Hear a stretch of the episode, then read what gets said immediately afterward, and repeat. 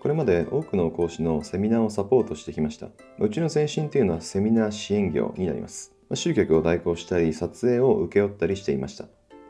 携わってきたセミナーは年間でおよそ100から200くらいです。それだけたくさんのセミナー講師と会っていると、セミナーに集客できている人とできていない人、この違いが自然と見えてくるんですよね。まあ、結論から言って、安定的にセミナー集客できている人、そういう人は見込み客リストを普段から集めています。まあ、もちろん他にも両者の違いはあるんですけど、最もインパクトの大きいものを1つ挙げるとすれば、この1点につきます。まあ、見込み客リストっていうのは簡単に言うとメールアドレスのことです。安定的にセミナー集客できている人っていうのは、この見込み客リストを普段から集めているんですよね。そして、定期的にメールマガジンを配信して、接触頻度っていうのを保ちつつ、セミナーを開催するときにはその告知をすると。まあ、こんな風に日々のメルマガで信頼関係が構築できているんですね。だから、セミナー集客にできないっていうことはなくて、むしろキャンセル待ちが発生しているくらいです。反対に、安定的にセミナー集客できていない人、そういう人は見込み客リストを普段から集めていないことが多いんですよね。大抵の場合、セミナーを開催すると決まってから集客活動を始めます。例えば、セミナー告知サイトに登録する。セミナーズとか告知とかですね。チラシを交流会とか懇親会で配る。Facebook イベント招待通知を送る。といったような活動です。もちろんこれらの集客手段でもセミナーに集客することはできます。ただ問題は継続できないっていうことです。コンサルタントとか事業、講師などの専門性の高い商売をしている人たちがいます。その場合によくあるビジネスモデルがあります。フロントセミナーからのバックエンド商品の販売です。どういう流れかっていうと、まずフロントセミナーを開催します。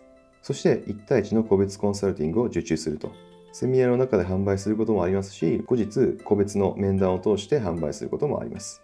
あるいは個別コンサルティングではなくて、1対他のグループコンサルとか講座を開催することもあります。で、この流れが成果の出やすいビジネスモデルなんですよね。もちろん他にもビジネスモデルはあります。うちの生徒さんとか会員さんもこのモデルで成果が出ています。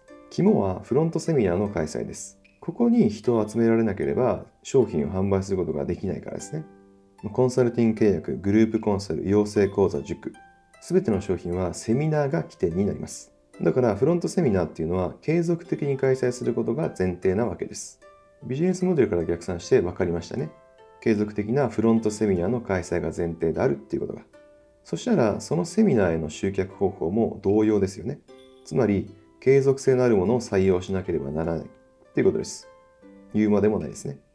告知サイトの登録、チラシ配布、Facebook イベント招待といった方法は継続的に取り組むことができません。そのためメインの集客方法にはなり得ないんですよね。なぜならビジネスモデルが成立しないからです。じゃあ、この問題を解決するためにはどうすればいいんでしょうかそのために必要な活動が見込み客リスト集めっていうわけです。ビジネスモデルはいい感じなのに、セミナーに集客できないばかりにうまく回っていない。その原因は見込み客リストの大切さを忘れてしまっているからかもしれません。日々の小さな活動の積み重ねが大きな成果の違いとなって現れます。普段からコツコツと見込み客リストを集めておきましょう。